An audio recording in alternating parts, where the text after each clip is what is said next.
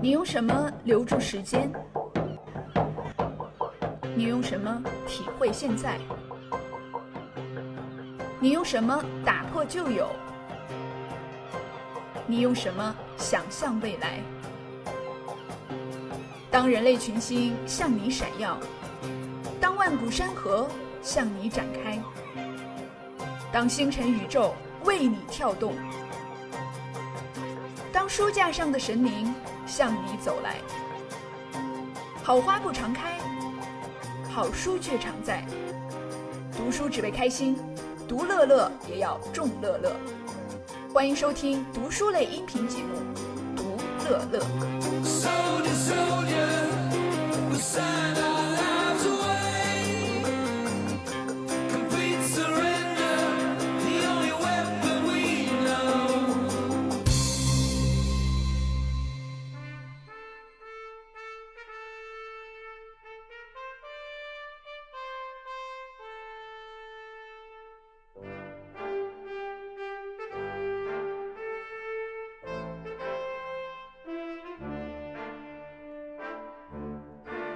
各位刀熊读乐乐的听友朋友们，大家好，欢迎大家收听本期的节目。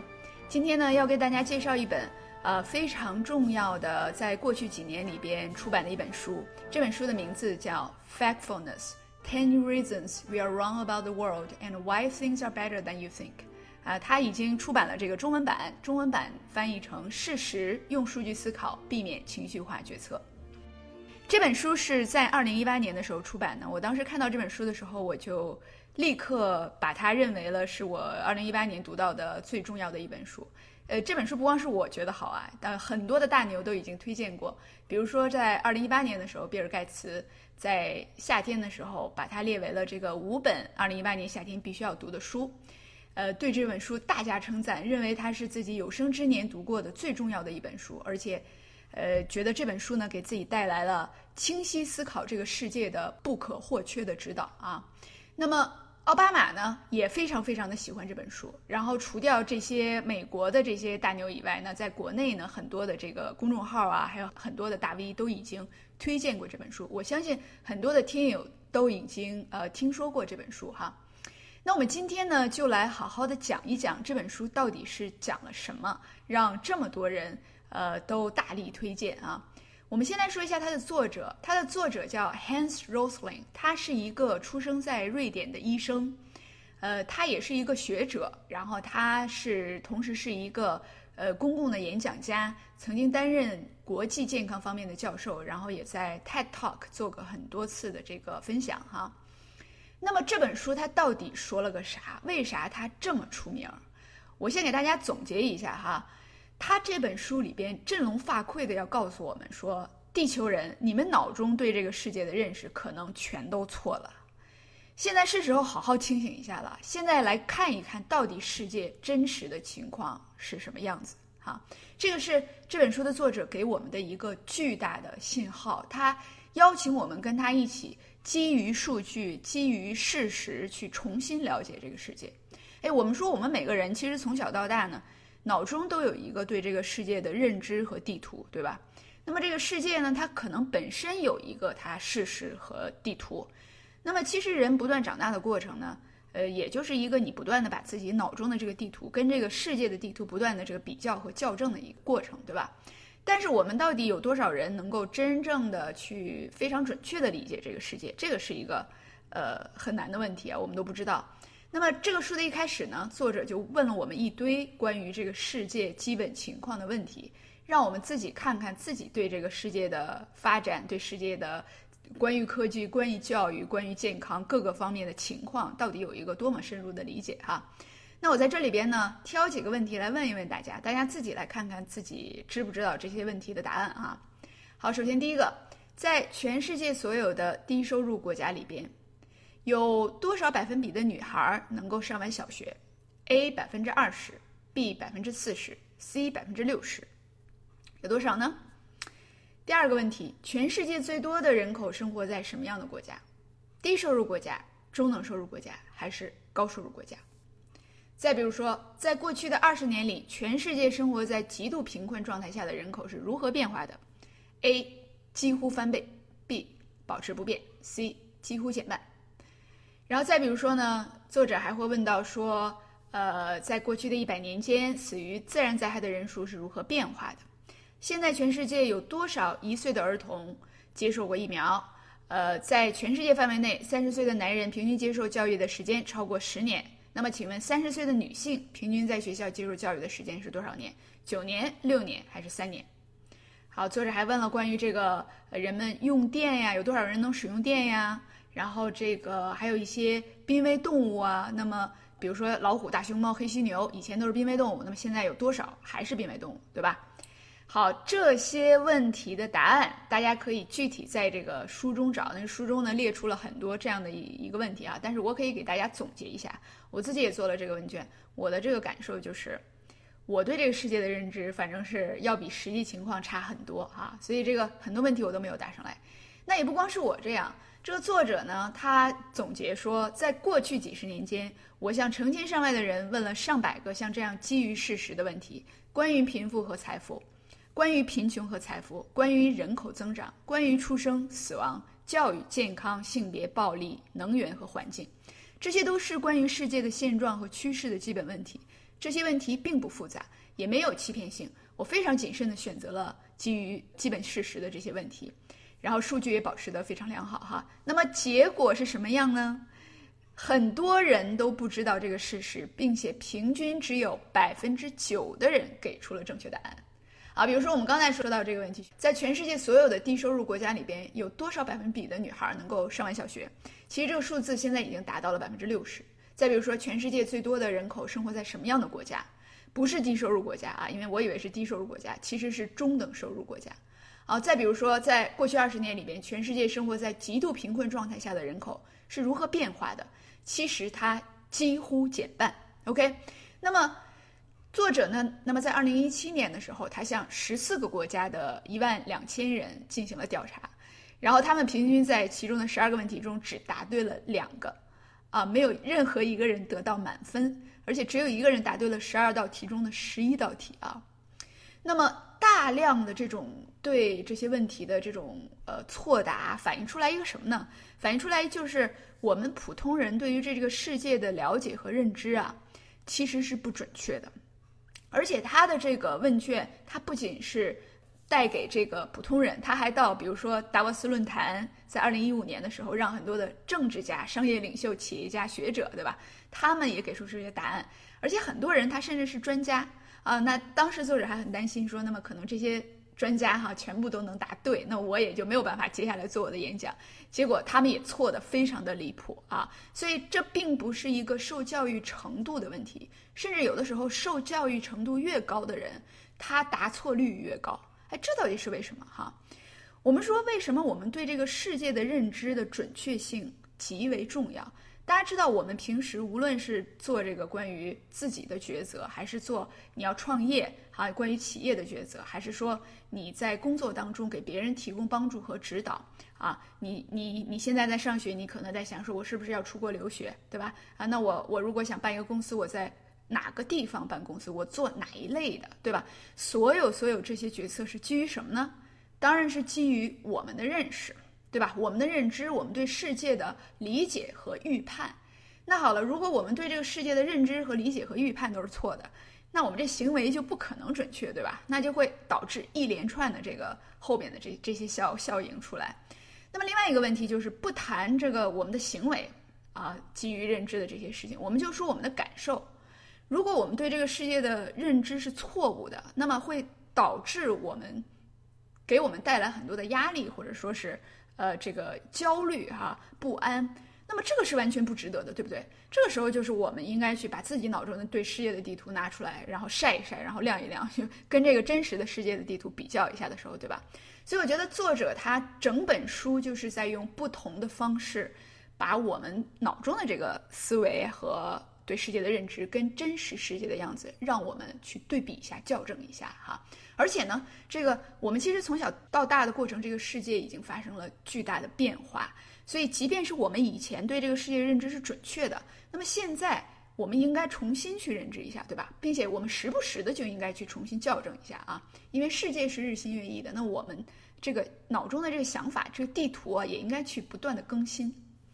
好，那么这本书呢，作者他拿出了十种他认为的人类天生容易犯的错误思维，然后每一种这个错误思维呢，它作为了一章来为我们翻新我们脑中的对世界的这个地图。比如说呢，负面思维它就是一章；再比如说呢，人类恐惧的天性、规模错觉、单一视角。归咎他人、以偏概全等等等等，哈，这个每一章都有非常详实的数据，然后讲解说为什么我们会犯这种错误，然后我们犯这个错误又会导致什么样的一个问题，哈，而且语言呢也非常的亲切，并不是很深邃，并不是很复杂难懂，哈。那这里边我来挑三个我认为最有意思的呃人类的思维或者是天性来跟大家一起分享一下。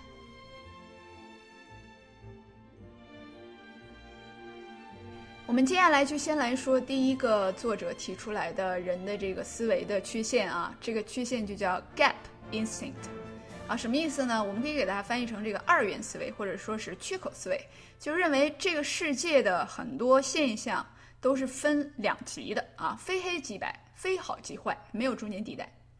比如说，我们从小可能就听说过一对儿概念，叫做发达国家和发展中国家，对吧？那中国呢是属于发展中国家。美国、欧洲这些西方国家处于发达国家，对吧？然后再比如说呢，在美国，那么人们会觉得说，这个会分为 Westerners 和 Non-Westerners，就是西方人和不是西方人，对吧？也就大家脑中总有这么一个概念，就是非黑即白，就是要不然你就是你就是这一堆的，要不然你就是另外一堆的，没有这中间地带。这会导致一个什么问题呢？这会让我们看这个世界啊过于二元化和简单化，而且呢。使人们容易出现对立的这种情况，对吧？They versus us，就是你要不然是这一堆的，你要不然就是我们这一堆的。你不是我们这一堆的，那我就跟你对着干，对吧？所以作者认为这是不对的，而且呢，他拿数据告诉我们说，其实这个世界不是说大部分人处在两端，要不然发达，要不然发展中，恰恰相反，大部分人其实处在中间这个地带啊。所以，那我们如果不用。发达国家和发展中国家的这个概念，我们用什么概念，用什么 framework 来这个重新定义这个世界呢？诶，作者在这里边他提出了自己认为比较准确的一个新的一个方法，就是按照人的收入，把这个世界上的这七十多亿人分成四个 level，按照经济收入啊，四个 level 就四个层级，对吧？那么好，我们就来看一看他这个是怎么分的啊？为什么这么分呢？呃，会比较有好处。首先呢，它让我们想象这个我们现在在打游戏，然后打这个电子游戏呢，打怪升级，那么所有人都要从这个第一级开始啊。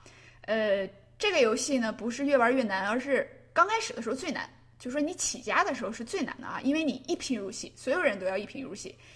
所以第一级，全世界大概有七分之一的人，七十亿人里边大概有十亿人都处于这样的一个生活状态。你来听一下啊，是什么样？你的收入水平每天只有一美元，你有五个孩子，你每天都要花费一天中大部分的时间光着脚，拿着家里唯一的塑料桶，在水井和家之间往返去运水。那么你的孩子在回家的路上呢，需要捡一些干柴为你煮一锅粥。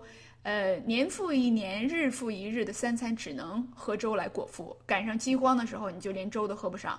如果小女儿得了令人讨厌的感冒，那么她可能因为你买不起抗生素。一个月之后就会死掉，这种情况下就是一种没有食物、没有鞋子、没有交通工具、没有餐具、没有自来水。如果生病了的话，那么很可能就会死掉，因为没有钱治。所以这是一种极度的贫困状态。这个就是 Level One 啊，第一级。全世界有七分之一，也就是十亿人口，现在处在这样的一个呃一个生活的阶段啊。那我们再来看 Level Two，七十亿人里边有三十亿人，七分之三的人啊是处在 Level Two。他说啊，恭喜你，你做到了，你的收入现在从第一级翻了四倍，然后你每天可以赚四美元，那么这就相当于你比以前每一天多了三美元的剩余。你拿这些钱来干什么呢？你可以多买一些食物，然后你甚至可以买一些鸡，然后让这些鸡下蛋。然后这样的话，你就可以存一些钱买凉鞋。你攒了钱，可以去买一辆自行车。这样的话呢，你打水的时间也会减少。你还可以攒钱，甚至买一个这个燃气炉，这样来做饭，对吧？你的生活呢比以前好很多，你现在可以买一张床垫了，不用睡在泥土地上，对吧？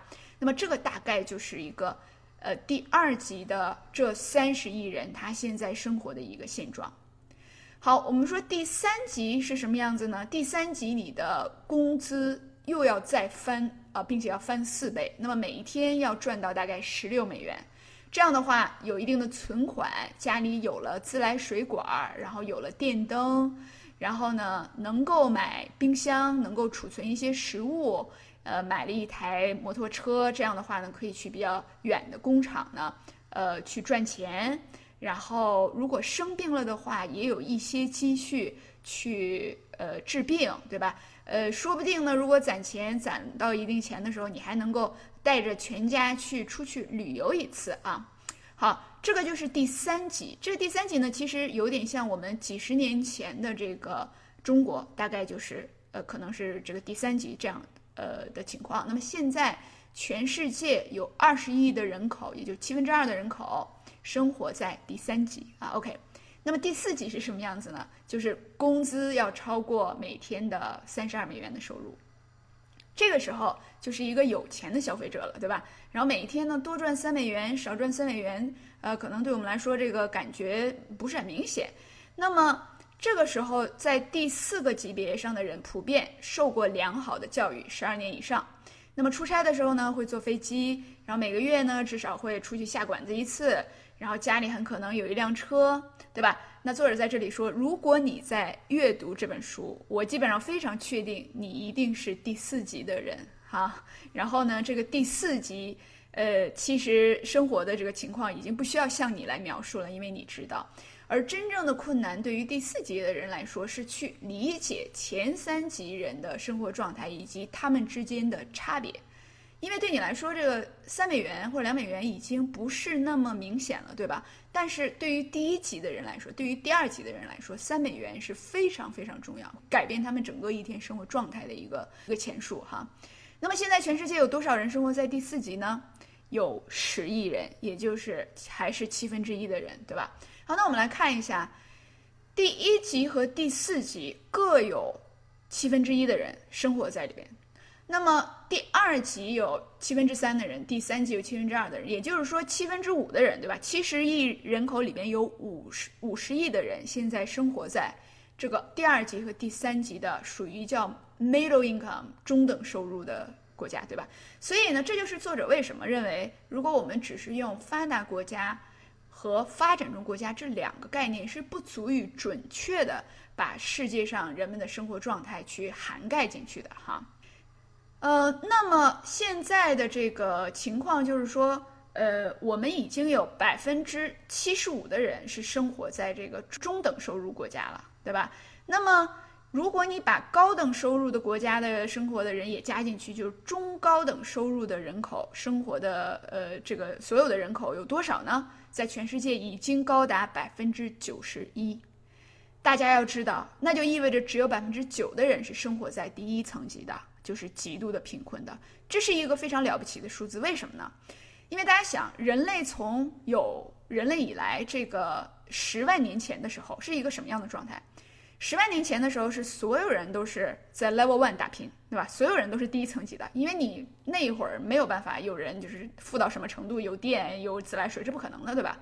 所以所有人都是从第一层级啊一贫如洗开始，而且呢，当时的情况就是出生的孩子没有几个人能活着去去当父母，因为这个孩子的这个死亡率非常高哈。那么人的平均寿命也是非常低的，这种情况一直持续到两百年前的时候。两百年前的时候，有多少人还是生活在第一层级这种极端贫困的情况呢？百分之八十五的人口，两百年前哦。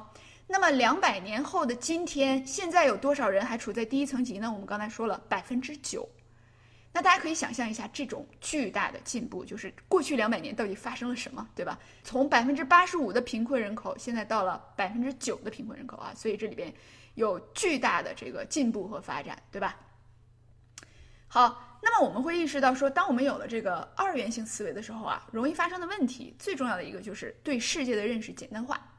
啊。但是我们人类呢，特别容易形成这个二元性思维，为什么呢？我们天生呢就喜欢把这个事物分成两种，然后这样对立面就好理解嘛，对吧？你小孩儿的话，你给他这种就是说好和坏、男和女、天和地，对吧？白天黑夜，这个他就很好理解。你再多加几个维度进去就不好理解了啊。所以人类特别喜欢用这种二元性的思维去理解世界。但是这个问题就是你并不能在脑中形成对这个世界的准确认识，怎么办？那么作者呢提出了一些呃具体的方法，让我们来谨慎的对待这种思维的一个出现哈。举个例子来说，第一个呢，他就讲就是说。如果你听到平均数这三个字，哎，你就要开始谨慎小心了。啊，比如大家听这句话啊，你听了是什么感受啊？说美国二零一七年 SAT 就是他的大学生考试啊，入学考试，SAT 考试中男生的数学平均分数比女生高出三十一分。好，第二个大家听一下什么感觉哈？美国国民二零一七年的每日收入平均比墨西哥人。高出五十六美元。OK，你听了这两句话，你有什么感觉？如果你跟我一样，那么你很可能在听到第一个的时候，你的感觉就是这个男生的数学果然比女生好，是吧？那听到第二句，你可能感觉是哦，美国人果然比墨西哥人有钱啊！美国是一个发达国家，墨西哥人是一个发展中国家。OK，好，我们听到这些话的时候，而且这些话是非常普遍的，对吧？在媒体、在报纸等等里边，如果他能用数据说话，已经很了不起了。好，但是它给我们形成了过于简化的思维，为什么呢？如果你仔细去看的话，哈，那么这个数据就并不是这样的。首先，我们说第一个，就是说男生的平均分数比女生高出三十一分，这个总分到底是多少呢？啊，如果总分是一百分，那么男生的平均分数比女生高出三十一分，那是很大的一个数字啊，对吧？但实际上，在二零一七年，男生在 SAT 的呃美国男生的平均分数啊是五百二十七分，而女生是四百九十六分，所以这个三十一分就感觉没有差很多了，对吧？这是首先第一。其次，如果你不只是用平均数，而是用这个男生在各个分数段上面的一个正态分布啊，什么叫正态分布？就是说横轴我们知道是这个学生得了多少分，对吧？那纵轴呢是有多少人啊？比如说四百分这一块儿一共有两千人，对吧？六百分呢可能有，呃八百人之类的。这样的话就画出了一个这样的一个正态的一个分布图，对吧？如果你把男生的正态分布图和女生的正态分布图全都画出来的话，那么我们会发现什么呢？事实上，女生在四百到六百分之间的分数要远远高于男性。OK，也就是说，比较中高等的这个分数要远远高于男性。女生呢，没呃比较少有那种特别低的分儿的，而男生比较多。但是为什么男生的平均分比女生高呢？因为男性里边有一小部分很小的一部分，但是他们的分数非常高，也就这些人他拉高了平均分。那如果我们只是去听平均数的这个东西的话，我们当然听不到这么多的信息，对吧？再比如说。墨西哥和美国的这个收入的一个对比，如果你同样是用这个分布图、正态分布图去看美国人啊某一个收入的有多少人，墨西哥某一个收入的有多少人，你会发现两国国民在八美元到三十二美元之间其实是有很大的一部分交集的，所以这里边并没有 gap，并没有缺口。就是美国人有一部分人的收入跟墨西哥一部分人的人收入是完全吻合的，对吧？所以你不能说啊，这是非黑即白，你发展中国家你的收入就低，你发达国家你收入就高，并不是这样，对吧？另外的一个问题呢，就是作者说我们一定要谨慎的去对待最大数和最小数，这什么意思呢？我们每天都会听很多的新闻啊，看报纸啊，里边经常会讲这样的话，就是说。这个穷人是穷到了什么样的一个程度，对吧？没吃没穿，然后看不起病，这受不起教育，对吧？然后富人呢，为富不仁，或者是富二代，然后天天飙车，然后各种对吧？花天酒地等等。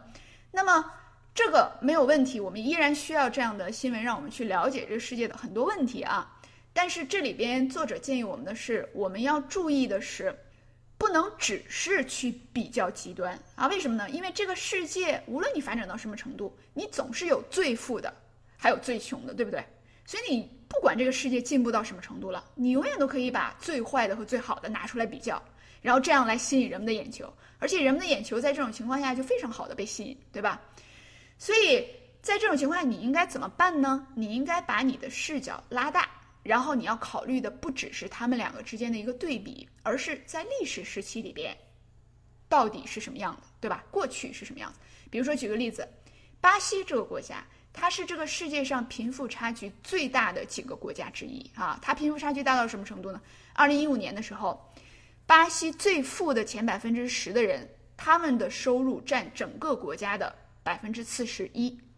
这个数字听上去是非常令人不安的，对吧？啊，那么这部分有钱人真的是很有钱啊！你们百分之十的人啊，赚了百分之四十一的收入啊。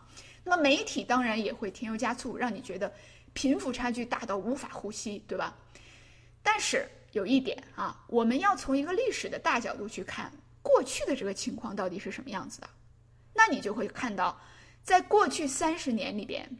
这个巴西最有钱的前百分之十的人，他的收入实际上是从三十年前的占整个国民收入的百分之五十持续下降，就它有一条这个斜线啊，持续的下降。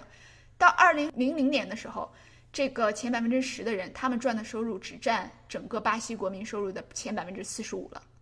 那么到二零一五年的时候，这个比例就降到了百分之四十一。这个时候你在看的时候，你会不会觉得？其实是有进步的呢，对吧？啊，你要放到这样一个历史的舞台上去比较一下，看它的方向和走势是怎么样去发展的，对吧？好，所以这里边就说到了二元性思维，就基本上说完了。那么就是我们要谨慎的去对待平均数，我们要去呃意识到自己容易把这个世界上的问题给它简单化、二元化，对吧？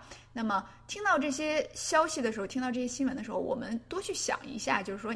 这个是不是少数现象啊？这个是不是从历史的角度来讲，它其实是有进步存在的啊？我们接下来再说一种思维啊，这个人有一个天性叫负面思维天性，哎，这个其实呢也也很容易理解哈，就是很多的这个心理学的书其实也讲到了，就是什么呢？人类对于负面的消息、对负面的事儿，你更敏感，而且记得更深刻。甚至有很多的研究认为，人对好事儿和坏事儿的这个感知度啊是一比七，就说你得发生七件好事儿，你的那个感知度才跟一件坏事儿那感知度差不多啊。这是为什么呢？当然，从进化论的角度来讲，人类是我们都是那些特别谨慎的人的后代，对吧？那些不谨慎、那些心太大的人，他他的后代他都没有了，他自己都死掉了，对吧？因为远古的时候有很多的这种自然灾害，呃，所以呢，这个我们都是那些。知道怎么保护自己，知道怎么去给自己发出警觉的信号的人的后代，对吧？但是现在的世界变了，那么我们在自己的这个负面思维上面就要有警觉啊！为什么呢？否则的话，你对这世界的判断也不对，你自己的感受还特别糟糕。那比如说这个问题，我们大家都来考虑一下：你觉得这个世界是在变坏呢，不变呢，还是在变好呢？你会怎么样去回答，对吧？坦白来讲，我自己的感受其实是说，觉得这个世界，你要不然就不变，要不然就在变坏哈。其实是这样，就如果让我真心诚意的说这世界在变好，我还真有点说不出来。但是你要看数据，对不对？你要看事实，对不对？你看完这事实，这些联合国所发布的过去几百年间所收集的关于呃健康、财富、技术、教育各个方面的数据，它都在向我们证明什么呢？实际上，这个世界在变好。好，怎么讲呢？首先，这个问题啊，刚才这个问题，其实作者是带着拿到了各个国家去，对吧？所有人的这个反应基本上跟我是一样的，就是大部分的人，超过百分之五十的人都认为这个世界在变坏。啊，那么其中像有一些国家，他这个认为世界在变坏的人，其实是超过了这百分之七八十，就是大部分人啊，绝大部分人，像法国、意大利。呃，韩国、墨西哥、比利时、土耳其，他们的这个就是认为世界在变坏的比例其实是很高的啊，接近百分之七八十这个样子。实际情况是什么？我来给大家总结一下。首先，我们说这个极度贫困的人，刚才我们已经讲到，在过去的二十年间，极度贫困的人口几乎减半，对不对？在一八零零年，地球上有百分之八十五的人生活在第一层级，然后呢，极度贫困，然后全世界的范围内，当时人们是普遍缺乏温饱的。大多数人每年就要挨几次饿。英国和它的殖民地几乎所有的儿童都必须工作才能有饭吃。英联邦的国家，孩子们平均从十岁开始工作。大家可以想象一下，现在我们十岁的孩子多幸福啊，对吧？每天玩 iPad 呢还。那么在这样的一个情况下，到一九六六年，世界还有百分之五十的人口处于极度的一个贫困啊！一九六六年啊，但是二零一七年却只有百分之九的人口处在极度的贫困。大家可以去想象一下这，这十万年来的这种贫困，对吧？在过去的这种二百年里，甚至这个六七十年里边，到底是发生了什么？这种是绝对是巨大的进步，你没有办法去否定的这种进步哈、平均寿命，全世界平均寿命现在是多少呢？是五十岁，是六十岁，还是七十岁呢？都不对，正确答案是七十二岁，啊，就比七十岁还好。那么一八零零年的时候，大家知道人的平均寿命是多少吗？我都不敢相信啊！全世界的平均人口是三十一岁就死了啊，平均来说，你只能活三十一岁，这是为啥呢？因为原来的时候人的这个孩子的这个死亡率非常的高，大部分孩子因为医疗也不行嘛，对吧？然后健康啊、饮饮食啊、营养也不行，所以孩子都活不到五岁，平均来说，所以他就拉低了这个人的这个平均的寿命哈。这种情况一直持续到什么时候呢？一直到一九六零年的时候，平均寿命还不到四十岁。那么现在，在过去的六七十年里边，我们现在变成了平均年龄是在全世界来讲是七十二岁啊，这个进步真的是令人震惊的啊。那么大家再想一下，其实无论是我们出生在哪个国家哈，我们中国当然是这样，就是你去回想一下三十年前的情况，如果你有记忆的话哈，三十年前人们的生活。吃穿用行是什么样的情况？你仔细去想一下那个画面，你会吓一跳，对吧？然后呢，如果你想不起来，你可以问一下你的上一代人，他们出生的时候，他们用的那些东西，他们的医疗情况，对吧？他们的受教育情况等等，吓一跳。但是不光是我们中国是这样，其实是无论这个世界的哪个国家的人，他去回想一下三十年前的情况的生活。都是不如现在的。比如说，作者他的这个自己的这个母国瑞典哈，从一八零零年的平均寿命的三十岁啊，也就是说，大部分人都生活在第一层级，现在到了平均年龄七十多岁，他的呃财富方面、他的健康方面、他的受教育方面、他的人的这个幸福度方面，各个方面都在进步。好，那么现在为止，全世界上已经不存在这个寿命低于平均五十岁的国家了。啊，这是一种多么多么大的进步，对吧？不仅如此，世界上在最重要的健康、财富、技术、科技、教育各个方面都在变好。那么，作者给咱们大家总结了这个一些在过去几十年间一直在减少的坏事儿，大家听一下啊。以下这些东西在过去几十年间都在减少。那么，作者在这个书里边给了非常详实的数据。和这个图片啊，因为我这里边没有办法给大家呈现图片嘛，那大家听一下，我给总结一下，什么事情在下降？过去几十年间，儿童死亡率、死刑、战争死亡人口、艾滋病病毒、漏油事件、飞机失事的死亡人数、童工、自然灾害、核武器数量、烟雾污染、臭氧消耗、饥饿这些坏事儿都在大量减少，而且是逐年减少啊！你可以去看它的图片，那都是这种。就是呃，向右下角斜斜下去的这种直线啊，就代表它是基本上是一个线性的下滑。那么以下这些事情在过去几十年间一直在增多，这些都是好事儿。什么呢？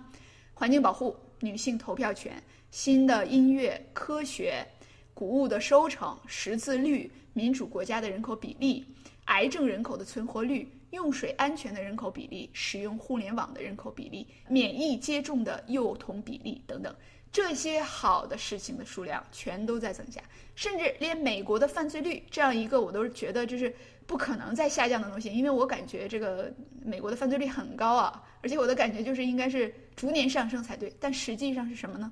你去看一下数据，美国的犯罪率从一九九零年开始到现在在逐年下降。OK，所以就是说，我们的这个感受啊，真的是有的时候是跟这个世界的实际情况差太多了。所以大家这个这不是他给这个关于世界事实的考卷全都不及格嘛，对吧？呃，这是这个令人发指的这种错误哈。我们为什么会有负面思维？我们为什么对这个世界的感受比它实际上的情况要糟很多？我们为什么感受不到这个世界的巨大进步呢？那么刚才说了，从这个进化论的角度来讲，我们天生人类。就是对这个负面的消息比较敏感哈，这是一层。但是另外一层呢，就是这个新闻媒体、社交媒体啊等等，现在铺天盖地的这种呃这种新闻报道，也增加了很大的这种负面的思维的影响，对吧？每天无休止的这种在负面新闻里面的这种研磨呢，我们到底去怎么样的一个一个应对它，对吧？大家有没有想过？因为你不可能不听新闻，你也没有办法去改变人家的这个怎么去报道新闻，那你怎么办？这个地方就是说，作者建议我们一定要在自己的大脑里边给它安插一个除掉这个新闻以外的一个大视角。我们刚才讲到哈，比如说具体举个例子啊，新闻里面报道了说今年有多少多少孩子落水淹死，OK，这是一个坏消息，而且很多孩子落水淹死了哈，绝对是坏消息。但是你听到这个新闻之后，你要多想两个问题啊。第一问题，以前每年这个数字是多少？对吧？这个数字是不是其实总的趋势是在下降啊？这第一，第二，一共有多少孩子呀？有多少孩子是没被水淹死的呀？这是不是一个很重要的问题啊？对吧？那新闻它只会报有多少被淹死了，它不可能天天给你报今年有多少没被淹死，明年有多少没被淹死，这不可能，对吧？所以我们为什么要有一个大的视角？我们为什么要看书啊？我们为什么要 database 啊？对吧？这是因为为了有一个正常的思维哈。有一个 neutral mind，有一个这个客观的思维方式哈，这就是我们所说的这个负面思维的天性。我们接下来再讲这个最后一个呃天性啊，这个就是我觉得也非常非常有意思，而且其实跟我们现在的这个整个的疫情啊，呃有很大的关系。我很庆幸，就是我在这个疫情发生之前看了这本书啊，啊，那对我自己呢这个心理上有很大的这种调整的作用哈。这个天性就是易恐惧的天性啊，叫 fear instinct，就是我们天生呢喜欢害怕。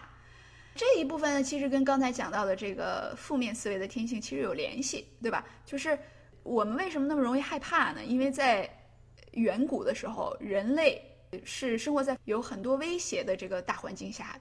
嗯，人类面对那些洪水猛兽，你是非常单薄的，所以不害怕的人。啊，都死了，然后他们也没有后代，对吧？所以我们都是那些爱害怕的人的后代啊。那么，呃，在一项这个恐惧本能的这个问卷里边，啊，给很多的人发了这个关于他们最害怕什么的这个问题。那么，在全世界范围内发现有很多的共性啊，人们最害怕的前四名的答案几乎是一致的，是什么呢？蛇、蜘蛛、位于高处和被困于狭窄的空间。然后除此之外，人们害怕针、苍蝇、老鼠、陌生人、狗、拥挤的人群、血等等等。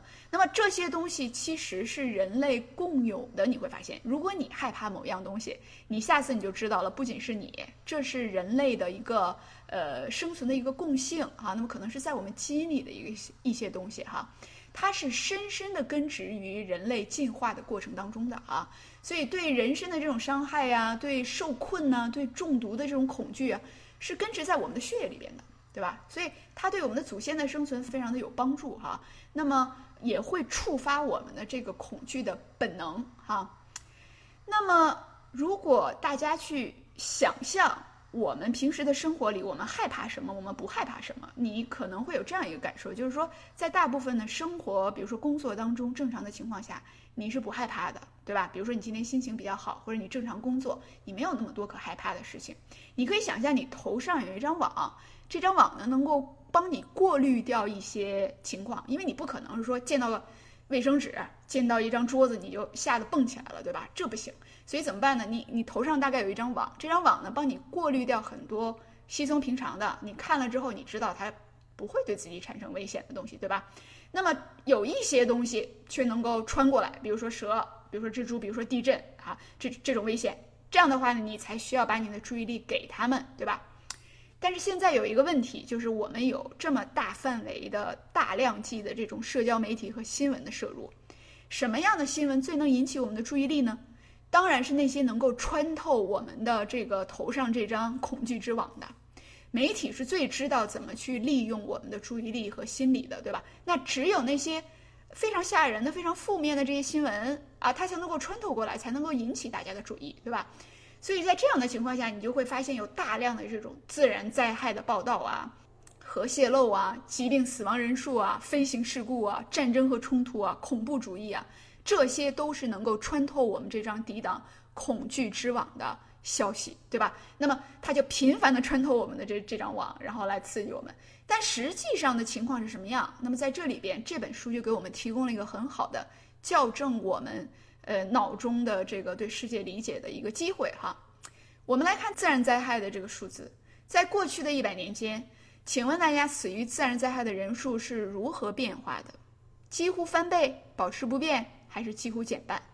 那听到这里，大家可能已经有了这个感觉了，就是整个的人类趋势如果在变好的话，那么这个数字其实是怎么样的？其实是几乎减半。OK。那么这个问题呢，带到全世界的各个国家去，只有百分之十的人给出了正确的答案。好，百分之十的人真的是太少了。而且在芬兰、瑞典、挪威、日本，正确率呃稍微高一点，也还不到百分之十六啊。这个是还不如这个动物园里的大猩猩呢，对吧？扎飞镖随便扎呢，还是百分之三十三的这个正确率呢。事实上，死于自然灾害的人数下降了远远不止一半。大家知道，今天的这个数字仅仅为一百年前的百分之二十五。为什么死于自然灾害的人少了这么多？因为现在的人受过更良好的教育，知道怎么去保护自己，而且有更廉价的自然灾害的防护的措施，有更好的国际之间的合作，有更好的这种科技的软件和技术来传播消息，对吧？那么，即便是在这个呃收入水平处在低级的国家国民里边。自然灾害带来的死亡人数也大大降低了。OK，这是自然灾害啊。我们再看疾病，疾病的死亡人数，每百万人口死亡人数从一九三零年的十年平均值为四百五十三，下降到了多少呢？二零一零年以后的十啊，这下降了多少倍？大家自己去看看，对吧？在二零一五年中有大约十天的时间，这个全世界都在关注这个尼泊尔传来的这些图像啊，因为那里有九千人死于地震。那么在这同样的十天里边时间，大家知道被污染的饮用水所导致的腹泻，使得全世界八千四百名儿童死亡。但是我们听到的消息是什么呢？当然是铺天盖地的都是关于地震、关于尼泊尔的这些死于地震的人的消息，对吧？没有人去关注这些腹泻的人，为什么呢？因为那天天都在发生啊，因为那没有办法引起人们的恐惧啊啊，因为呢媒体写这些消息没有人看呢，对吧？但是事实。跟我们脑中的想象和我们的感受其实是不一样的，对吧？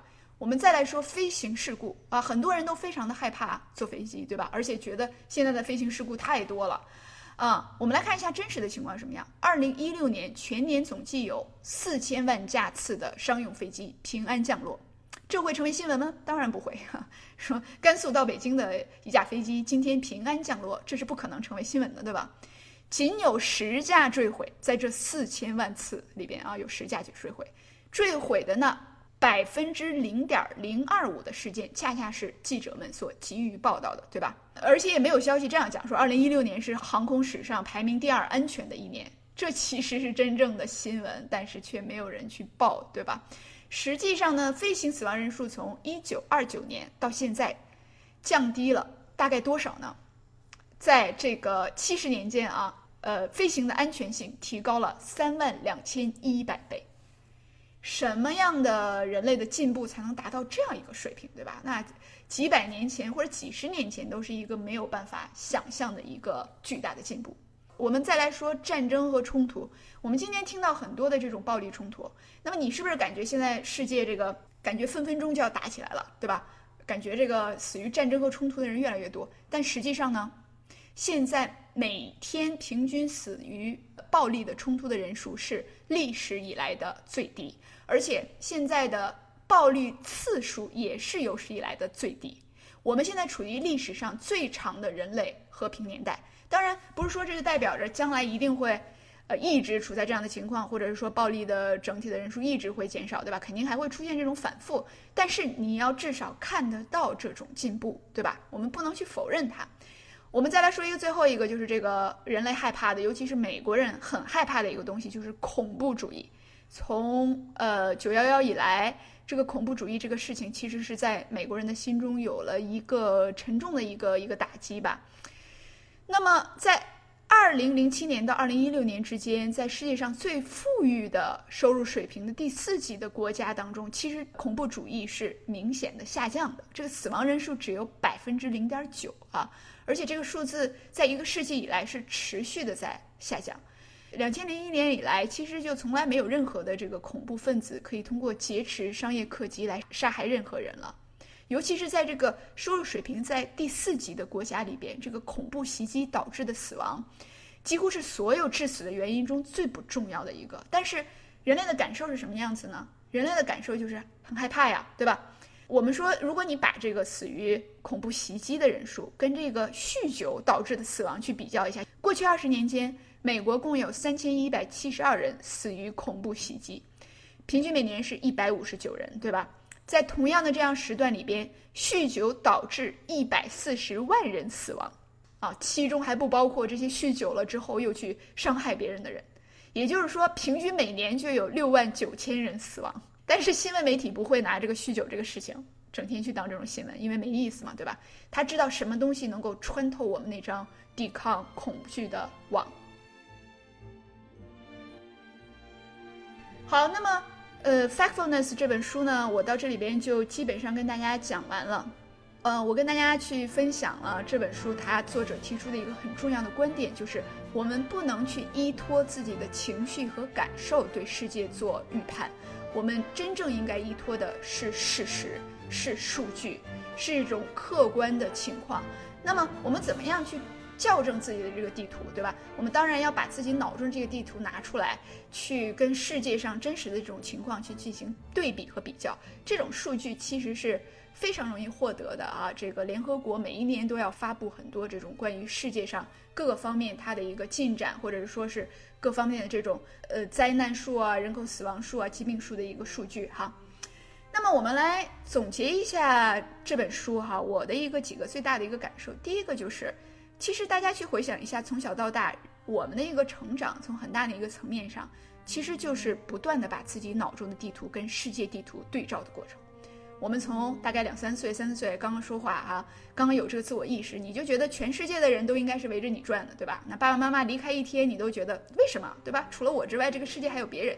一直到你的视野不断的扩大，上高中、上大学，然后不断的意识到，就是说，啊，这世界上还有其他人啊，这个世界上还有其他人，他是这么想的，对吧？其实这样一个不断的过程，那么一直到我们承认之后，你会意识到说，这个世界它是瞬息万变的啊，它在迅速的变化。那么我们脑中的认知不应该是固定的，所以我们应该时不时的去看一些新的数据，一些新的知识，而且呢，这个知识的来源呢一定要好。对吧？也不能是总是依托这种二手、三手的数据。什么是二手、三手数据啊？对吧？你学过 research methods，你肯定知道，就新闻媒体这就是二手数据，对吧？他看了之后，他用他的方式来讲给你，对吧？那他是有选择性的，他有个 filter 在。那我们呢？我们就是被动的听，但我们却不知道，就是说他其实只是选择了一些信息来告诉我们，对吧？这个世界到底在变坏，还是在变好，还是不变，对吧？其实呢，近几年来。由于这个人类有巨大的这种心理的幸福感的下降、焦虑、社交媒体带来的这种 depress，对吧？抑郁症等等，已经有很多的这个知识分子站出来，在给大家指路了。就是说，人类啊，我觉得很好一点，就是有这种 regress 的功能哈，就是你你你你走到一个方向走太远了，人类自己就往回掰，对吧？所以过去几年，比如说呃，史蒂芬平克他写了一本书叫《Enlightenment Now》啊，其实。